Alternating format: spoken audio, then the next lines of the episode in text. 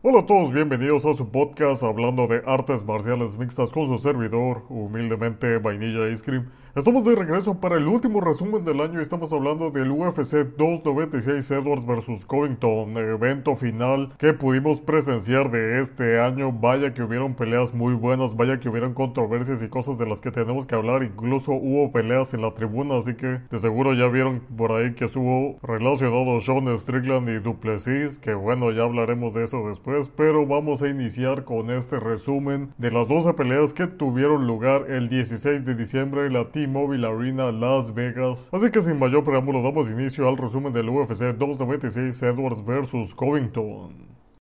E iniciamos este resumen de la división de peso completo con la pelea de Martín Buday versus Shamil Gassiev y esta pelea fue curiosa debido a que esperábamos un mayor rendimiento por parte de Martín Buday debido a que como lo hablamos en la previa este peleador tiene mucho poderío y había demostrado tener un gran talento dentro de la UFC con una carrera relativamente corta pero con varios éxitos. Entonces esperábamos una pelea muy buena porque también Shamil Gassiev venía invicto a enfrentar a este peleador y estaba realizando su debut. Pero desde el inicio pudimos ver que Martín Buday no se sentía nada cómodo, se le veía nervioso, parecía que él, iba a ser el debutante de esta división, pero al iniciar la pelea apenas tuvimos el primer intercambio entre Martín Buday y Shamil Gassiev y a partir de ahí fue el inicio de fin debido a que Martín Buday al parecer recibió todo el poderío de Shamil Gassiev y a partir de ahí no quiso entrarle más al intercambio, se le veía inseguro, no tiraba golpes, prácticamente se quedó parado de recibir todos los golpes por parte de Shamil Gassiev, que es algo entendible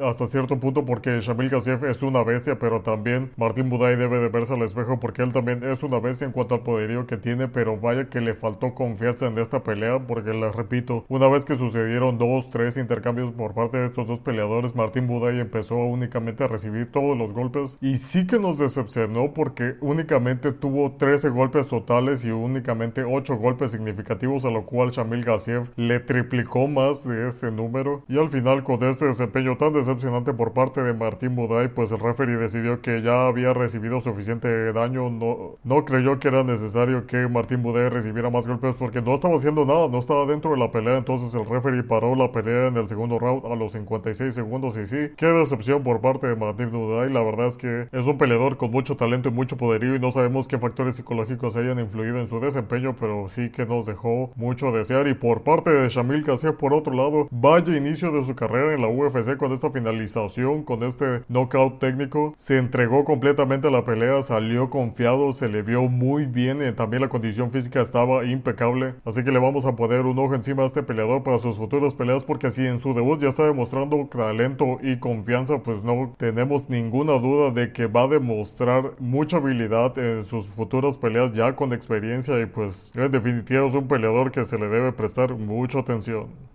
Y seguimos con la división de peso pluma con la pelea de André Philly contra Lucas Almeida. Y esta pelea fue muy buena, acabó muy pronto, acabó únicamente en el primer round con 3 minutos y 32 segundos debido a que André Philly venía con absolutamente toda la actitud, se le veía cómodo, ya sabemos que André Philly es un peleador que en cuanto al striking es muy bueno, pero nosotros creíamos que Lucas Almeida iba a destacar en esta pelea, pues demostraba muchas estadísticas que respaldaban las finalizaciones que este peleador tiene, pero André Philly vaya que le estuvo haciendo la vida imposible porque el juego de André Fili fue estar con unas fintas muy inteligentes, con unos desplazamientos que Lucas Almeida no podía conectar de ninguna forma a André Fili. De hecho, únicamente logró conectar 10 golpes a André Fili y de golpes significativos, pero fueron juntamente esos 10 golpes. Y no tenemos duda del talento que tiene Lucas Almeida, pero André Fili lo hizo quedar mal. Su striking fue impecable. Realmente el estilo de fintas que tiene André Fili lo hizo ver intocable. Y al final André Fili logró conectar un golpe muy fuerte al rostro de Lucas Almeida Almeida, lo cual fue el inicio del fin porque no lo dejó recuperarse, se fue directo a la lona y lo acabó con, con los martillos y con el castigo implacable por parte de este peleador y al final el referee detuvo el combate en el primer round. Un desempeño muy bueno de André Fili, además de que en el factor psicológico este peleador no venía bien debido a que su hermano tuvo un accidente y aparte tuvo que mandar a dormir a su perro, lo cual nosotros sabemos, todos los que tenemos basquetos sabemos que es un tema delicado, sabemos que es algo muy doloroso, es como perder un miembro de tu familia y aún así, con todos estos factores en contra, André Fili logró canalizar esta energía y tener un desempeño impecable para así cerrar el año con broche de oro. Y seguimos con la división de peso mosca con la pelea de Tagiru Lambekov contra Cody Durden y aquí se empezó a enderezar un poco nuestras predicciones debido a que nosotros sabíamos que Tagiru Lambekov era un peleador implacable en cuanto a lo que se trata al sambo y a la lucha a ras de lona. Y Cody Durden pues ya tenía tres derrotas de las cuatro que tenía por vía la sumisión. Entonces esta pelea salió tal cual como lo habíamos predicho. Debido a que la estrategia de Tagiru Lambekov desde el inicio fue a llevar a ras de lona a Cody Durden donde él se estuvo defendiendo con su estilo de lucha estadounidense muy bueno, pero nosotros sabemos lo implacable que es el Sambo y vaya que le estuvo haciendo la vida imposible a Cody Durden porque Tagiru Lambekov no desistía de sus ataques y poco a poco iba ganando terreno con el Grand Pound y subiendo a su guardia y ejerciendo mucho daño con el golpeo y con los intentos de sumisión, a lo cual para el segundo round Cody Durden se veía más que agotado y de hecho hay un factor que no me gustó para nada por parte de Cody Durden y es el hecho de que se comportó de una manera poco honorable debido a que cada que dice en un round, lo normal es chocar guantes con tu oponente. Y después de eso sucede una pequeña separación y entonces inicia la pelea. Pero Cody Durden apenas habían dado guantes cuando le soltó un izquierdazo a Tagiru Lambekov, lo cual lo sorprendió y se me hizo una táctica muy sucia por parte de Cody Durden. Lo cual hizo que nada más sintiéramos más alegría cuando lo terminaron sometiendo en el segundo round a los 4 minutos y 25 segundos porque Tagiru Lambekov una vez más logró conseguir el derribo y poco a poco fue avanzando sobre este peleador y al final con una estrangulación de Mataleón consiguió su victoria sobre Cody Durden sumándole una derrota más por su misión. Un desempeño muy bueno por parte de Tagiru Lambekov, pero también este peleador tuvo suerte de que el referee que tenía en esta pelea no era muy severo. De hecho, este referee se le conoce por ser muy paciente con respecto a los agarres de malla, porque Tagiru Lambekov mientras que estaba en la montada sobre Cody Durden, de hecho estuvo agarrándose mucho con el pie de la malla, lo cual pues sí ejerció una ventaja sobre este peleador y es algo que no pero sí la cantidad de veces que este peleador lo hizo era para que le hubieran quitado un punto de sobra, que le hubieran quitado la posición, pero bueno, cosas que pasan en la UFC y al final Talib Ulanbekov se termina llevando la victoria en la división de peso mosca.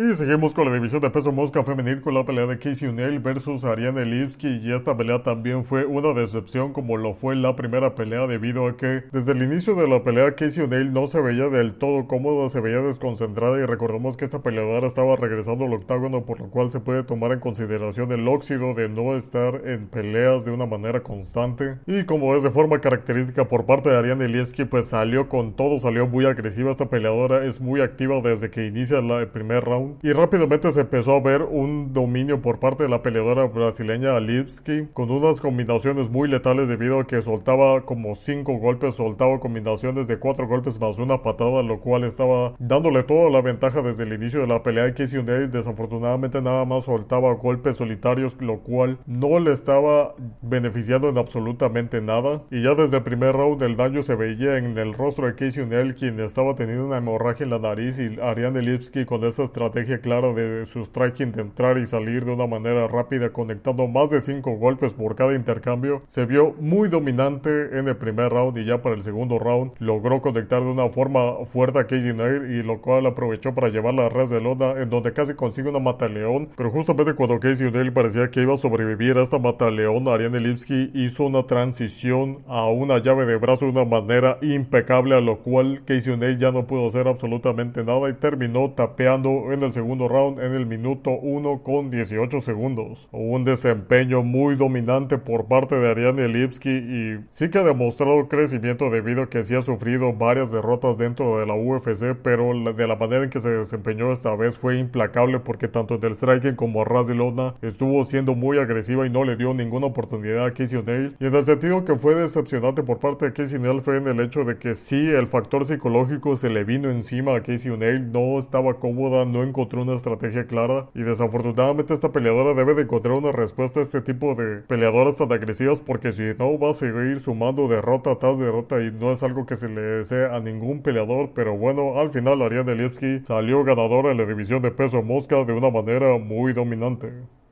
Y seguimos con la división de peso gallo con la pelea de Cody Garbrandt versus Brian Kelleher y esa pelea también salió tal cual como lo esperábamos. Y desde el inicio estos dos peleadores salieron de una manera agresiva a intercambiar golpes. De hecho las condiciones físicas de estos dos peleadores eran muy parecidas. Ambos sabemos que tienen mucho poderío para noquear. Y ese fue justamente el juego que estos dos peleadores trataron de ejercer uno contra el otro. Pero Cody Garbrandt de una manera agresiva estuvo ejerciendo mayor presión y conectando más golpes y rápidamente empezaba a ver el daño en el rostro de Brian Kelleher la frente se le veía roja y bastante inflamada, a lo cual pues intentó neutralizar un poco la agresividad de Cody Garbrandt llevándolo a ras de lona, lo cual Garbrandt logró defenderlo sin ningún problema, entonces la pelea se mantuvo de pie durante la mayor parte de la pelea. De hecho únicamente llegaron a una posición de control en la cual Brian Kelleher lo obligó a Cody Garbrandt a estar en el clinch, lo cual duró muy poco. Y al final uno de los factores que yo les mencionaba en la previa se hizo presente y es el hecho de que Brian Kelleher ya es un veterano, ya es un peleador que justamente con esta pelea está sumando 39 peleas profesionales y pues quieras o no el desgaste que ejercen estas 39 peleas se hace presente. Entonces el aguante de Brian Kelleher ya no es lo mismo y pelear con un peleador como lo es Cody Garbrandt que requiere mucho desgaste, requiere mucho aguante con todo ese poderío que tienen los puños. Pues no es una tarea fácil ya para este peleador con tanta experiencia. Y al final Cody Garbrandt logró conectar un golpe que pues lo mandó a la lona directamente a Brian Kelleher, no noqueado pero sí parecía que ya no quería recibir más daño. Parece que todo ese daño que tuvo en el rostro fue más que suficiente para que este peleador ya no quisiera seguir peleando, a lo cual Cody Garbrandt totalmente desistió de seguir castigándolo y el referee al final terminó interviniendo en el primer round a los 3 minutos con 42 segundos. Vaya desempeño de Cody Garbrandt y sí se le aplaude el desempeño también de Brian Kelleher, pero es obvio que ya su desempeño, ya siendo un veterano y todo eso, ya debería de empezar a pensar más en el retiro, algo que como yo les digo, no se le desea absolutamente a nadie, pero ya se debe de pensar mucho en la salud de uno mismo y pues considerar qué es mejor para estos peleadores. Pero sí, al final, Cody Garbrandt se lleva la victoria en la división de peso gallo.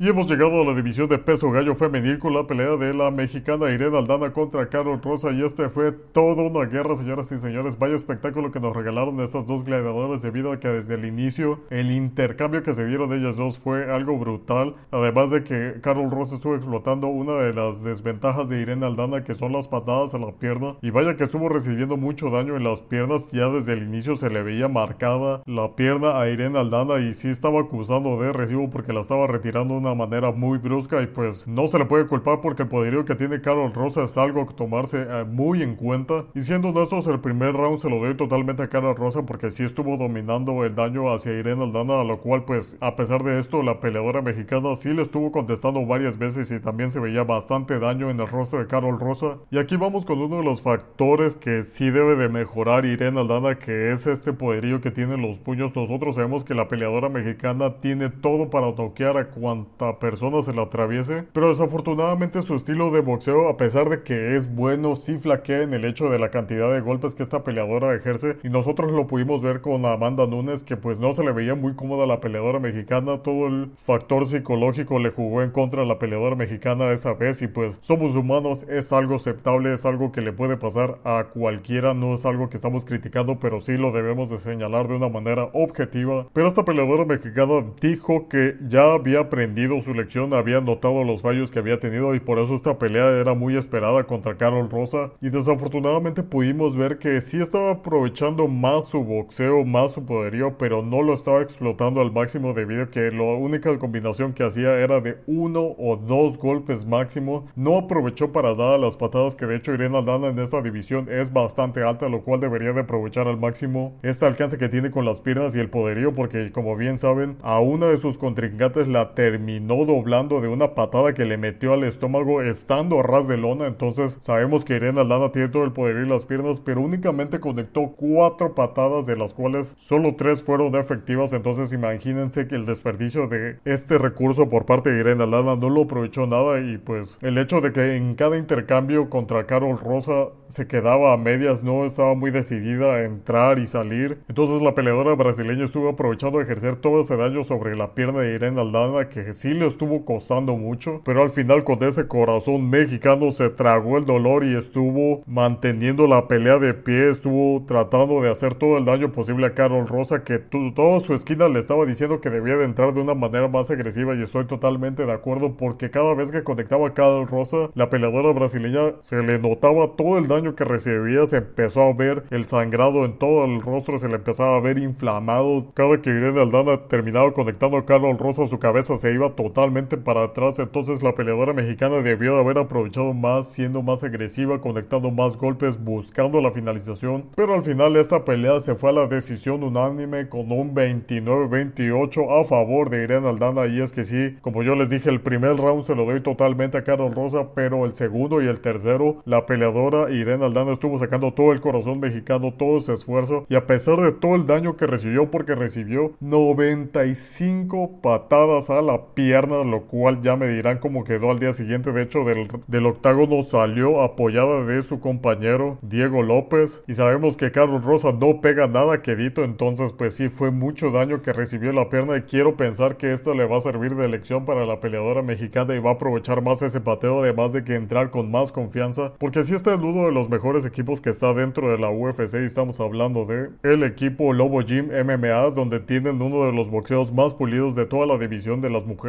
entonces yo creo totalmente que Irene Aldana tiene mucha capacidad para mejorar yo creo que debe de aprovechar más el pateo y ser un poco más decisiva al momento de entrar al intercambio y ejercer todo ese daño pero al final sí muy aplaudible 10 de 10 el corazón que mostró Irene Aldana porque aguantó toda la pelea y debieron ver el rostro de Carol Rosa porque estaba dañadísimo. De hecho, también Aldana contaba con mucho daño en el rostro, pero el hematoma que se le hizo a Carol Rosa era temible. Entonces ya podemos ver que el poderío que tiene Irene Aldana y nosotros lo conocemos, nosotros sabemos que tiene piedras en los puños, entonces sí debe confiar más en su boxeo y tratar de conseguir más finalizaciones. Pero al final, un fuerte aplauso para la gladiadora mexicana Irene Aldana que termina llevándose la victoria por decisión unánime en la división de peso gallo femenil. Y señoras y señores, hemos llegado a la pelea principal de las preliminares en la división de peso semi pesado con la pelea de Alonso Menifield contra Dustin Jacoby. Y esta pelea fue un poco agridulce debido al resultado que al final se fue a la decisión unánime. Pero antes de eso vamos a destacar el hecho de que Dustin Jacoby cuenta con un boxeo muy bueno. Realmente se vio superior en cuanto al daño que le ejerció Alonso Menifield. Y nosotros sabemos que Alonso Menifield tiene mucho poderío en sus golpes, pero Dustin Jacoby de una manera muy valiente estuvo entrando a los intercambios y de una manera inteligente pues estaba evitando todo el daño por parte de este peleador y nosotros ya lo pudimos ver con Enchuku que Dustin Jacoby cuenta con una estrategia muy muy hábil, muy inteligente en cuanto a su boxeo porque no entra de una manera riesgosa sino que cada vez que este peleador entra lo hace de manera rápida y sí conecta de 3 a 4 golpes lo cual en esta división es muy peligroso además de que aprovecha bien su estatura y su agilidad. De hecho este peleador se le ve muy rápido para ser de esta división y confía mucho en su juego de striking, pero nosotros sabemos que Alonso Menifield es un peligro y de hecho vaya guante que tuvo Dustin Jacoby porque muchas veces lo estuvo conectando de una manera durísima que nosotros creímos que lleva a acabar la pelea, pero en uno o dos segundos Dustin Jacoby se recuperado de una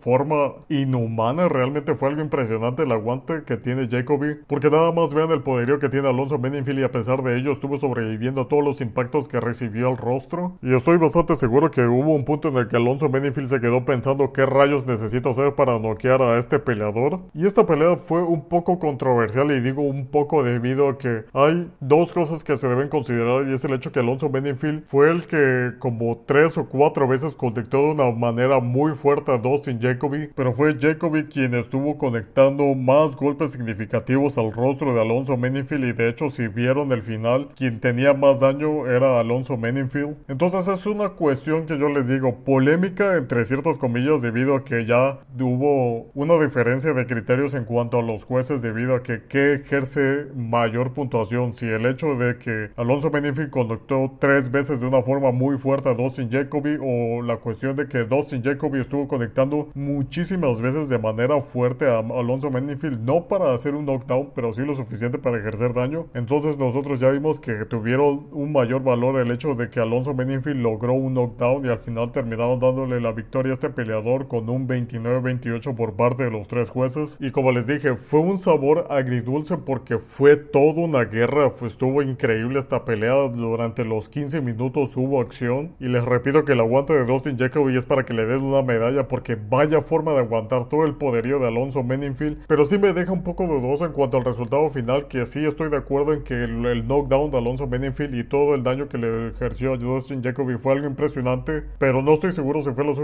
para que se llevara la victoria sobre la cantidad de golpes totales que estuvo a favor Dustin Jacoby, porque en golpes significativos Alonso Meningfield tuvo 68 contra 93, entonces sí fue un número bastante grande, entonces yo estoy un poco dudoso de la decisión, pero al final fue una gran pelea y nos quedamos con que el ganador de esta pelea en la división de peso semi pesado fue Alonso Meningfield. E iniciamos la cartelera de las estelares en la división de peso pluma y vaya manera de iniciar esta cartelera con la pelea de Joe Shemet contra Bryce Mitchell. Y esta pelea, como ustedes pudieron ver, fue muy corta debido a que nosotros, como mencionábamos en la previa, Joe Shemet es un noqueador, es alguien que cuenta con mucho poderío, por no decir que es todo un peligro en esta división. Y Bryce Mitchell pudo comprobar el poderío de este peleador debido a que únicamente requirió un solo golpe. De hecho, si quieren ver las estadísticas, Joe Shemet soltó 10 golpes de los cuales solo conectó dos y uno de esos golpes fue lo que le mandó a ras de lona a Bryce Mitchell a los casi dos minutos. Le soltó un derechazo que lo mandó a dormir de una forma tan bestia que Bryce Mitchell ni siquiera recordaba qué rayos había pasado en esa pelea. Y nosotros lo dijimos el poderío de Joe Shemet es algo que lo hace muy peligroso y es por eso que nosotros decidimos ir con este peleador. Y fue una de los mejores knockouts que hemos visto en este año. Qué manera de finalizar de por parte de Joe Shemet, gracias a Dios, Joe Shemet decidió no seguir con el castigo porque sí vio a Bryce Mitchell y lo vio totalmente noqueado ahí en la lona. Y vaya que si le apostaron a Joe Shemet, sí que se llevaron un buen dinero debido a que todas las apuestas estaban del lado de Bryce Mitchell, pero nosotros, otra vez muy orgullosos de nuestras predicciones, vimos como el peleador Joe Shemet se termina sumando su victoria número 19 vía el knockout impresionante. Solo esperemos que Bryce Mitchell se encuentre bien porque así la reacción que tuvo al recibir este conecte fue algo aterrador. Entonces le deseamos una pronta recuperación y un fuerte aplauso por este knockout que para mí va a ser el mejor del año por parte de Josh Emmett. Y seguimos con la división de peso ligero con la pelea de Tony el Cucuy Ferguson versus Paddy de Paddy Pimble. De esa pelea muy esperada desde que se anunció esta pelea debido a que Tony Ferguson no se encuentra en su mejor momento y Paddy Pimble pues viene en ascenso este prospecto que ha causado mucho revuelo en su corta carrera dentro de la UFC. Y lo que pudimos ver de esta pelea es que de Paddy Pimble no se veía muy cómodo, de hecho se le veía un poco nervioso. Usualmente este peleador sale un poco más alegre, sale un poco más hiperactivo, pero en esta pelea se le veía muy serio y pues es normal debido a que se iba a enfrentar a la leyenda del Cucuy Ferguson. Y como lo dijimos en la previa, lo que tenía a favor Tony Ferguson es el hecho de toda la experiencia que este peleador tiene y de hecho Paddy Pimblett no cuenta con muchas peleas dentro de la UFC, además de que los nombres que ha enfrentado no han sido tan grandes, sino que el más grande que ha tenido había sido Jared Gordon. Entonces esta pelea no pudimos ver un Paddy Pimblett clásico, sí se le veía un tanto nervioso y no tan confiado y pues Tony Ferguson estuvo aprovechando esto porque desde el inicio de la primera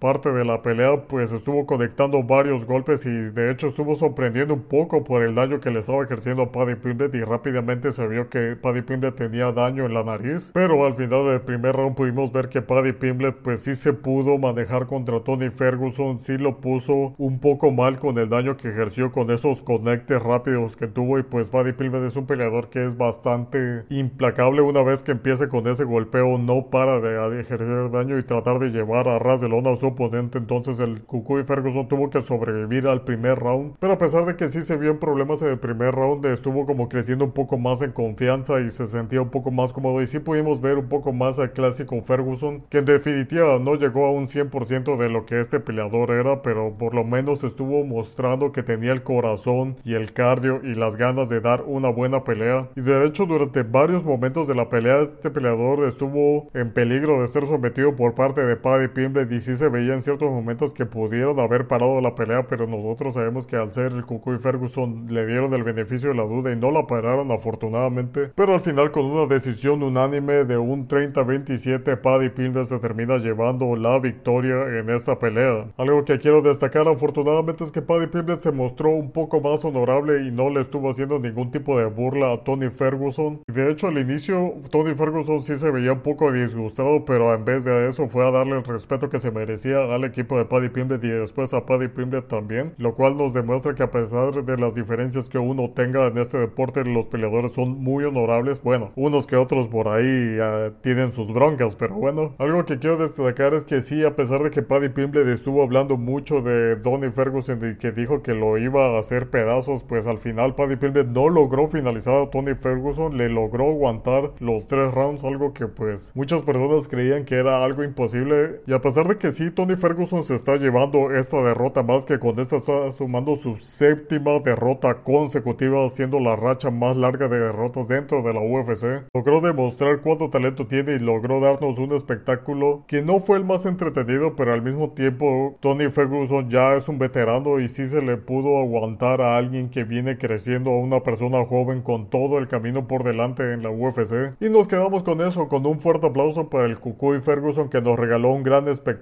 y pues esta séptima derrota yo creo que le pone más en cuenta el hecho de pues ya enfrentar un retiro que espero que el Cucuy Ferguson tenga una pelea más en la cual sí consiga la victoria y se pueda retirar por todo lo alto y por parte de Paddy Pimble pues está viendo que conforme va creciendo y conforme va subiendo la escalera se va enfrentando peleadores más peligrosos y que no termina ganando con esta ventaja con la que contaba al inicio de su carrera. Entonces sí va a necesitar pulir un poco más su lucha, su pelea y su striking porque si no yo creo que si va a llegar a las grandes ligas y le van a poner un estate quieto entonces va a querer que Paddy Pimble vaya mejorando su técnica que yo creo que es algo muy factible entonces yo creo que sí podemos ver una mejor versión por parte de Paddy Pimble además de que si debe trabajar en su cardio y ya no abusar tanto de lo de comer todo lo que quiera y después desgastarse en dar el peso porque pues sí no llegó con un muy buen cardio pero yo creo que sí sus entrenadores le van a decir algo que si no le va a cobrar factura. Pero sí al final Paddy Pimble se lleva la victoria en la división de peso ligero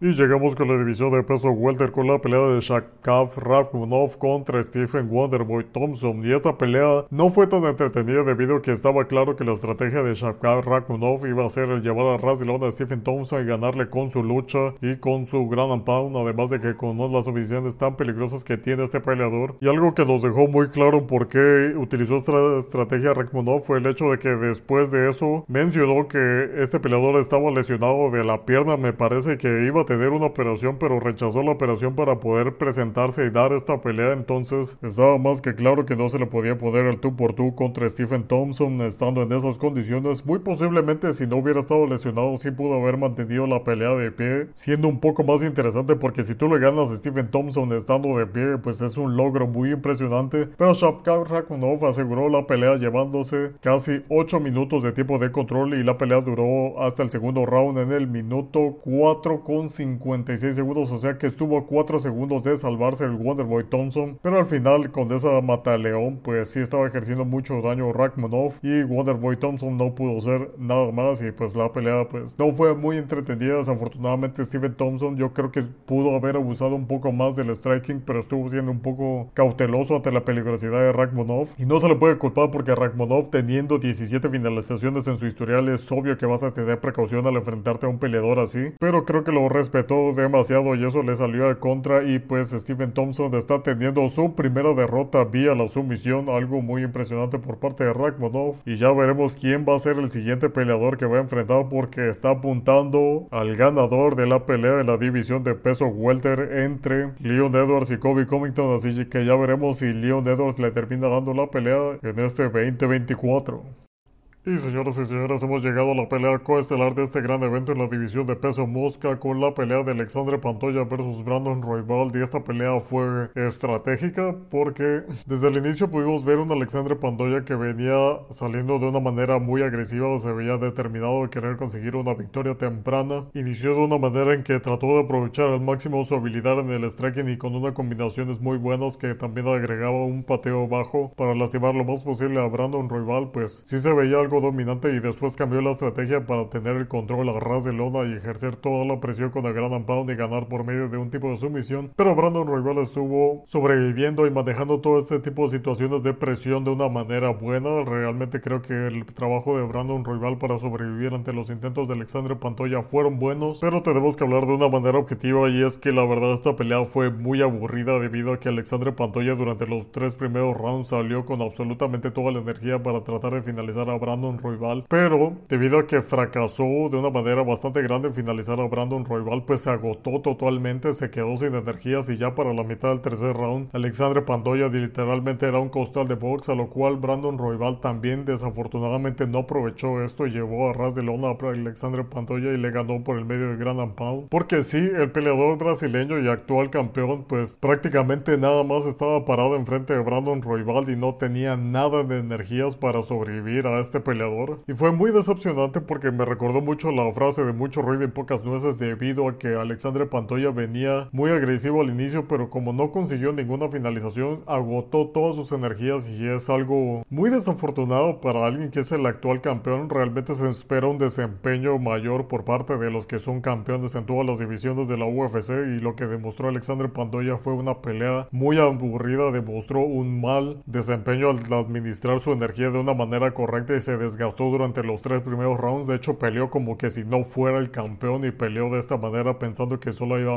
a tener tres rounds. Y Brandon Royval pues sí estuvo ejerciendo mucho daño. Y de hecho si nos vamos a los golpes totales vemos 281 para Brandon Royval contra 126 de Alexandre Pantoya y de golpes significativos fueron 111 a favor de Royval contra 95 de Pantoja, lo cual les demuestra claramente quién estuvo dominando la pelea en cuanto al striking, que eso sí, Pantoja sí conectó de una manera fuerte a Royval que sí lo puso a patinar de una forma que nosotros pensamos que ya iba a acabar la pelea, pero pues como les dije al inicio, Brandon Royval estuvo haciendo un trabajo muy bueno al sobrevivir ante todos los intentos de sumisión de Pantoja y al final pues se terminó llevando la victoria por decisión unánime con un 50-45 y un 49-46 a favor de Alexandre Pantoya. Pelea controversial, pelea aburrida, pelea que dejó mucho que desear y créanme que lo estoy tratando desde la perspectiva más objetiva posible debido a que nosotros mencionamos mucho en el podcast lo que es el tiempo de control basura y Pantoja es un experto en controlar a sus oponentes de una manera en que no aprovecha para nada el Gran Pound, no aprovecha los intentos de sumisión. Realmente cuando Pantoja llega a la espalda del oponente es algo muy aburrido porque tú puedes esperar que se la pase matando el tiempo y es algo desafortunado que un campeón no sepa administrar bien su cardio y que ya para la mitad de la pelea ya se le acabó todo el cardio. Nosotros sabemos que la lucha, el, grappling, todos estos estilos de pelea son muy útiles en la UFC y en las artes marciales mixtas en general, pero como así existe los golpes totales y los golpes significativos, yo creo que también tiempo de control debería haber una diferencia porque de entre el desempeño de Brandon y el desempeño de Pantoja, y estoy hablando de Brandon Royval, pues sí se vio una gran diferencia. Yo creo que Royval al final de cuentas si únicamente hubieran estado de pie y se hubiera llevado la pelea a pesar de que pues Pantoja lo conectó una vez de una manera muy fuerte, pero sí en los golpes totales y los golpes significativos sí salió totalmente dominante a pesar de que Pantoja tuvo 15 minutos, casi 16 minutos de tiempo de control. Y repito, fue más que aburrido el desempeño de Pantoja porque tenemos peleadores como lo era Khabib, Islam, la retirada ex campeona Amanda Nunes que también en el Grand Pound era muy bestia y si no pregúntenle a Juliana Peña. Y tenemos casos como Zhang Wei Li, Alexander Volkanovski que son peleadores que pues a pesar de que son campeones y a pesar de que sí utilizan eh, la estrategia de arras de lona y el Pound, no son peleas aburridas y son peleas que terminan en finalizaciones muy espectaculares. Realmente se acaba viendo que su oponente realmente perdió. Pero por otro lado, Alexandre Pantoya, él mismo reconoció que había sido una pelea aburrida, pero que había sido una pelea inteligente. Y sí, fue una pelea inteligente porque aseguraste la pelea, pero aquí es donde entra la controversia de qué tipo de campeón quiere ser. ¿Quiere ser un campeón con un legado muy aburrido? Pues felicidades, estás logrando ser el campeón más aburrido de toda la UFC. Y lo mismo pasó con la Israel Adesanya, que al inicio nos daba peleas muy entretenidas y era muy espectacular todo el daño que este peleador realizaba en el striking, pero al final, en sus últimas defensas de título, era muy aburrido ver cómo Israel Adesanya solo se la pasaba con el jab y corriendo por todo el octágono para que no le ejercieran daño y pues al final su legado sí fue muy aburrido, entonces pues ya veremos qué quiere Alexandre Pantoya, si quiere mantenerse como uno de los campeones más aburridos de toda la UFC porque qué pelea tan mala. Realmente estoy criticando mucho el hecho de que no supo administrar su cardio, además de que ya una vez le había ganado a Brandon Royval. Estábamos esperando un espectáculo muchísimo más grande, pero pues fue muy desafortunado lo que está consiguiendo este peleador brasileño y por parte de Brandon Royval pues también fue desafortunado el hecho de que no tuvo más cabeza y no llevó a ras de lona a Alexander Pantoya porque ya al estar tan agotado bien le pudo haber ganado con el volumen de golpes, pero pues al final no lo aprovechó y yo creo que con esta pelea se está despidiendo de la oportunidad por el título porque no logró conseguir nada y yo creo que muy difícilmente le van a dar la oportunidad de nuevo, así que pues nos quedamos con este resultado aburrido, decepcionante y pues ya veremos qué sale de la pelea de Brandon Moreno porque obviamente son más entretenidas esas peleas, siempre hay knockout, siempre hay mucha acción y sé que soy mexicano y pues debo de tratar este tema de una manera más objetiva, pero incluso desde el lado más objetivo, yo creo que un campeón debe salir de una manera un poco más bestia, sí de una forma inteligente, pero de verdad que debe demostrar por qué es el campeón y no simplemente debe de asegurarlo con el control basura y ya veremos qué pinta para esta división porque se empieza a ver un poco aburrido quien retiene el título, pero bueno, esos ya son otros temas y nos quedamos con este resultado como Alexandre Pantoya defendiendo su título en la división de peso mosca. Y señoras y señores, hemos llegado a la cereza de pastel con la pelea principal en la división de peso welter con la pelea de Leon Edwards versus Kobe Covington. Y desde el inicio esta pelea pues atendía mucha controversia debido a que Kobe Covington ya sabemos que es un bocón, es una persona irrespetuosa. Y en la conferencia de prensa sí cruzó una línea al insultar al padre de Leon Edwards, alguien que ya falleció, alguien que no debería ser mencionado de esa manera tan irrespetuosa, entonces Leon Edwards ya venía con este factor psicológico en contra que también le podía jugar mal a Kobe Covington porque sí salió de una manera agresiva. Pero curiosamente no tuvimos la pelea que estábamos esperando, vimos una pelea muy tranquila. Al parecer Leon Edwards se mostró cauto ante la pelea de Kobe Covington que de hecho Kobe Covington en palabras de Dana White se vio lento y se vio viejo realmente para todo lo que estuvo ladrando Kobe Covington no demostró absolutamente nada fue algo decepcionante y yo creo que a partir de aquí viene el retiro de Kobe Covington porque si debe de considerar si realmente se le quiere poner al tú por tú a todas las amenazas que vienen en esta división de peso welter porque hay peleadores con mucho talento y Kobe Covington se ve que sus mejores años ya pasaron y que únicamente lo que está logrando es conseguir la atención por medio de su boca y de la controversia que arma ante todos los comentarios agresivos que él ejerce. Pero sí en cuanto al desempeño de Leon Edwards estuvo moliendo patadas la pierna de Kobe Covington y desde el inicio se podía ver un daño gigantesco sobre este peleador e incluso la estrategia de Kobe Covington fue ganar la ventaja por medio de la lucha, lo cual Leon Edwards le estuvo ganando constantemente defendiendo la posición y ejerciendo más daño. Y apenas si pudimos ver que Kobe Covington ejerció algún golpe en el rostro de Leon Edwards, realmente Leon Edwards es quien estuvo haciendo un mayor daño al rostro de este peleador tan irrespetuoso y pues al final se fueron a la decisión unánime con un 49-46 a favor de Leon Edwards, siendo el quinto round el único round que vieron ganar a Kobe Covington. Y pues era algo claro que la estrategia de Leon Edwards iba a ser un poco más pasiva porque también nos ponemos del lado de Leo Edwards. Era obvio que no quería regalarle victoria a este peleador tan irrespetuoso. Entonces yo creo que por eso su jugada fue un poco más pasiva, fue un poco más inteligente y a pesar de ello pues sí logró herir en el rostro a Kobe Covington y pues de la pierna ya ni les digo cómo quedó al día siguiente. Y sí, al final no fue una pelea tan entretenida que pues sí nos tuvo con los nervios muy altos durante los cinco rounds porque no sabíamos cuándo se iba a encender la pelea, pero pues al final ni se encendió ni nada. Y sí dejó algo que desear esta, siendo la última pelea del año y siendo una pelea por el título, pero de nuevo nos quedamos como Leon Edwards como el ganador en la división de peso welter, reteniendo su título por segunda vez y Kobe Covington obviamente con su gran bocota aplicó la de Conor McGregor y a pesar de haber hecho un desempeño terrible estuvo diciendo que fue la pelea más fácil para él, pero eso no se lo cree ni él mismo, entonces repito que Kobe Covington debe pensar muy bien qué va a hacer de su carrera a partir de ahora porque ahorita tiene un récord de 17 victorias y 4 derrotas, pero yo creo que si sigue parándose en el octágono le van a caer unas derrotas muy duras, así que debe considerar muy seriamente el retirarse y no andar haciendo más comentarios controversiales o seguir escalando y sufrir una dura caída, que bueno, ya veremos de cualquier de las dos formas, va a ser muy interesante, ya lo estaremos reportando, pero sí, cerramos este año con una victoria de Leon Edwards por medio de la decisión unánime en la división de peso welter.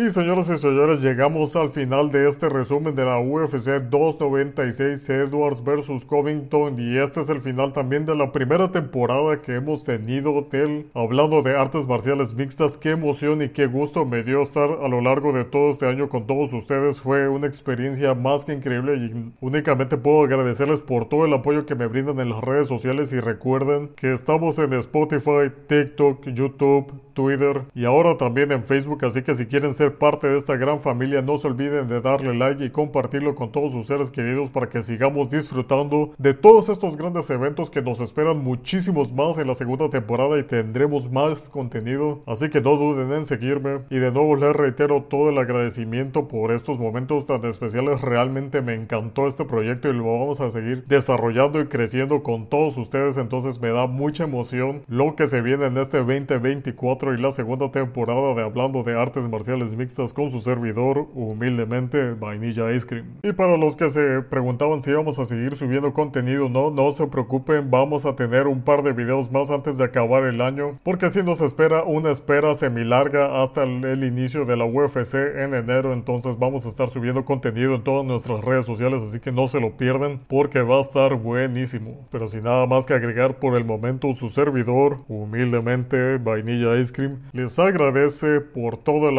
y les deseo absolutamente todo lo mejor. Felices fiestas gente, pásensela increíble y hasta luego.